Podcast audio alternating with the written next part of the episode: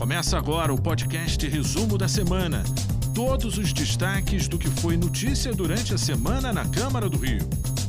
Olá, este é o resumo da semana que começou com a comemoração dos 10 anos da Lei dos Artistas de Rua na Cinelândia. Já faz uma década que a Câmara do Rio aprovou uma lei que garante que profissionais das artes estejam presentes em praças, parques e logradouros públicos. E foi nesse clima de festa, com muita música e várias apresentações, que foi comemorado os 10 anos da Lei do Artista de Rua, com a presença ilustre do público que passava aqui pela Praça da Cinelândia, no centro do Rio. É maravilhoso estar na cidade da gente, ocupando as vias públicas, falando com a população. Essa lei ela é tão importante para a cidade porque ela manda um recado para aqueles que querem estabelecer a ordem. Manda um recado. A ordem deve existir, mas ela precisa ser combinada conosco.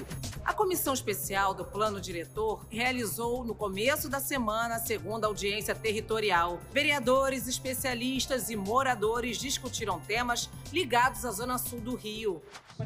Os principais desafios para os bairros da Zona Sul foram discutidos na segunda audiência pública territorial sobre o plano diretor da cidade. Essa foi a primeira realizada fora do Palácio Pedro Ernesto. Nós, no plano diretor, estamos muito preocupados com a possibilidade de criar um mecanismo de financiamento da urbanização de qualidade. São 18 bairros que concentram cerca de 640 mil habitantes, o que corresponde a aproximadamente 10% da população do município, numa área quase saturada de construções. Os participantes do debate pediram atenção para o planejamento das comunidades e abordaram temas como saúde, saneamento, cobrança do IPTU, projetos para construção de unidades habitacionais para famílias de baixa renda e ações para a urbanização de construção de encostas nas favelas. O primeiro item né, que a gente conversou e chegou no consenso é estar é, reivindicando o, a aplicação do IPTU progressivo para áreas e imóveis vazios abandonados e que estes sejam destinados habitação de interesse social. Sempre é muito importante ouvir a população nessas audiências territoriais, porque mesmo quando trazem questões que não diretamente sejam ligados à proposta do plano diretor, elas trazem preocupações que se relacionam com outros serviços para a cidade e que muitas vezes outros órgãos possam vir a atender. Essa primeira audiência é, fora da Câmara acho que foi muito importante e com certeza as próximas também serão cruciais para a gente fazer o melhor pelo Rio. O Parlamento Carioca aprovou em segunda discussão o projeto que autoriza o Poder Executivo a promover a incorporação da Companhia Carioca de Securitização pela Companhia de Desenvolvimento Urbano da região do Porto do Rio. O projeto, que estava sendo discutido desde o ano passado na Casa, recebeu emendas e foi aprovado em segunda discussão. Em última instância, isso traz mais investimentos, investimentos vindos para o Rio de Janeiro vão gerar emprego e renda, que é o carioca tanto precisa. Os vereadores aprovaram um projeto que cria o cadastro de obras especiais. Ele inclui viadutos, pontes, passarelas, ciclovias e túneis.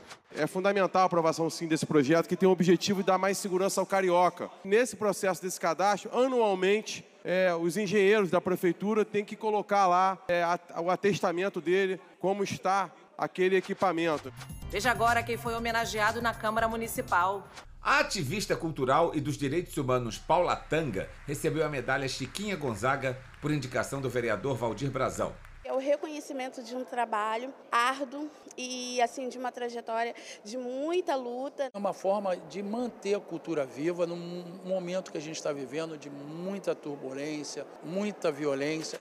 O vereador Luiz Ramos Filho recebeu a medalha São Francisco de Assis, terceiro milênio, por ser um grande defensor da causa animal. É uma justiça que a gente está fazendo com essa homenagem. Eu não tinha como recusar uma, uma medalha proposta por, pelos colegas, vereador Wellington Dias, vereador Carlos Caiado, vereador Felipe Michel, qual agradeço, é um reconhecimento. O deputado estadual Max Lemos recebeu o conjunto de medalhas Pedro Ernesto por iniciativa da vereadora Vera Lins. Ele é um deputado assim bastante é, robusto, né? É um deputado trabalhador e tem feito, fez à frente da secretaria é, que agora saiu, um trabalho belíssimo. A gente nem, nunca sabe se é merecedor, mas a gente está muito feliz é, de receber a comenda.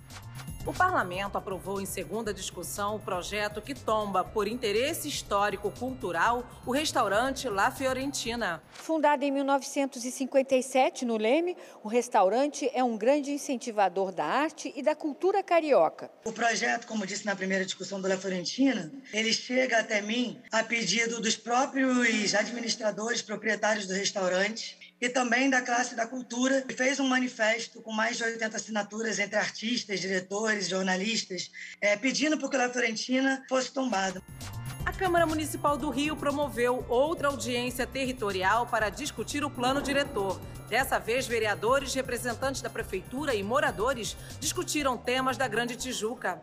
A região da área de planejamento 2.2, que é a região da Grande Tijuca, engloba sete bairros. Essa grande região concentra um pouco mais de 370 mil habitantes. Tanto Grajaú quanto a Tijuca são bairros que têm muitos clubes e há um abandono hoje, uma dificuldade por parte desses clubes que acho que o plano diretor precisa olhar com carinho para esses clubes sociais. O secretário de Planejamento Urbano, Washington Fajardo, chamou atenção para o desafio do plano diretor em transcrever legislações em uma única lei para que não haja competição entre os bairros, mas protegendo as peculiaridades de cada região. Ele precisa é, transcrever é, legislações que eram feitas então por regiões numa lei única. Isso traz uma grande é, vantagem para nós como cidade, que é a possibilidade de poder ter uma leitura total da cidade.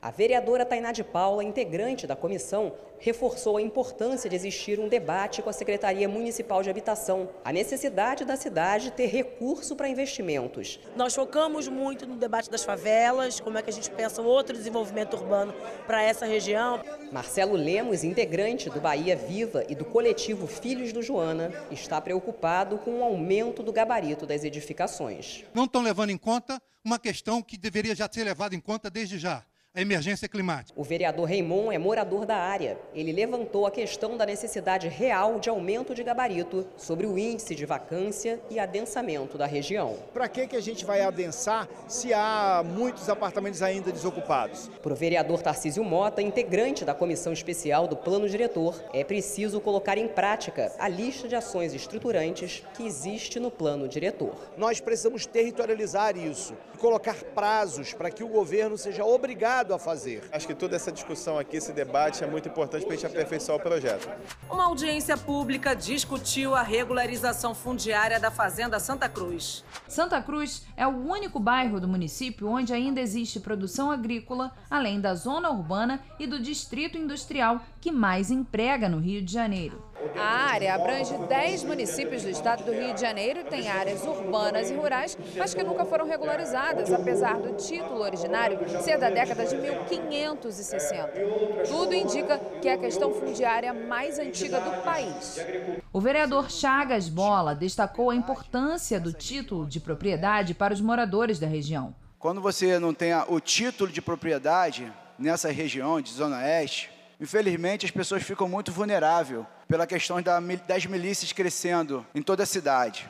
Os participantes da audiência pública organizada pela Comissão de Meio Ambiente concordaram que o INCRA faça a doação das terras da Fazenda Santa Cruz para a Prefeitura. É a dignidade da nossa população, é a dignidade do nosso povo, é o título de propriedade.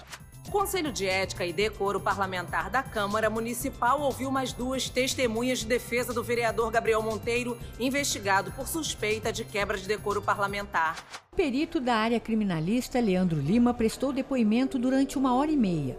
O segundo a depor foi Bruno Assunção, PM, que faz parte da escolta de Gabriel Monteiro. Apesar da semelhança do cenário ser o mesmo, dos atores serem os mesmos, não era efetivamente o vídeo é, que consta nos autos. O segundo, que foi arguído pela defesa sobre o comportamento do vereador Gabriel, e o Bruno Assunção meramente acompanhava por uma escala de 24 a 48 as ações, eh, as atividades do vereador Gabriel Monteiro. O prazo para a conclusão do inquérito seria dia 20 de junho, mas o Conselho de Ética da Câmara decidiu que vai prorrogar os trabalhos para ouvir todas as testemunhas. E a previsão é finalizar o processo no início de agosto, após o recesso parlamentar. O relator, vereador Chico Alencar, também falou sobre as ameaças que os vereadores do Conselho vêm sofrendo nas redes sociais. O presidente Alexandre Esquerdo reforçou que as ameaças serão encaminhadas para a polícia. A DRCI, né, de crimes cibernéticos, para que apure e averigue, identifique quem são esses personagens que estão fazendo esse tipo de ameaça. A Câmara aprovou em segunda discussão o projeto que permite novas construções no complexo penitenciário de Jericinó, zona oeste do Rio.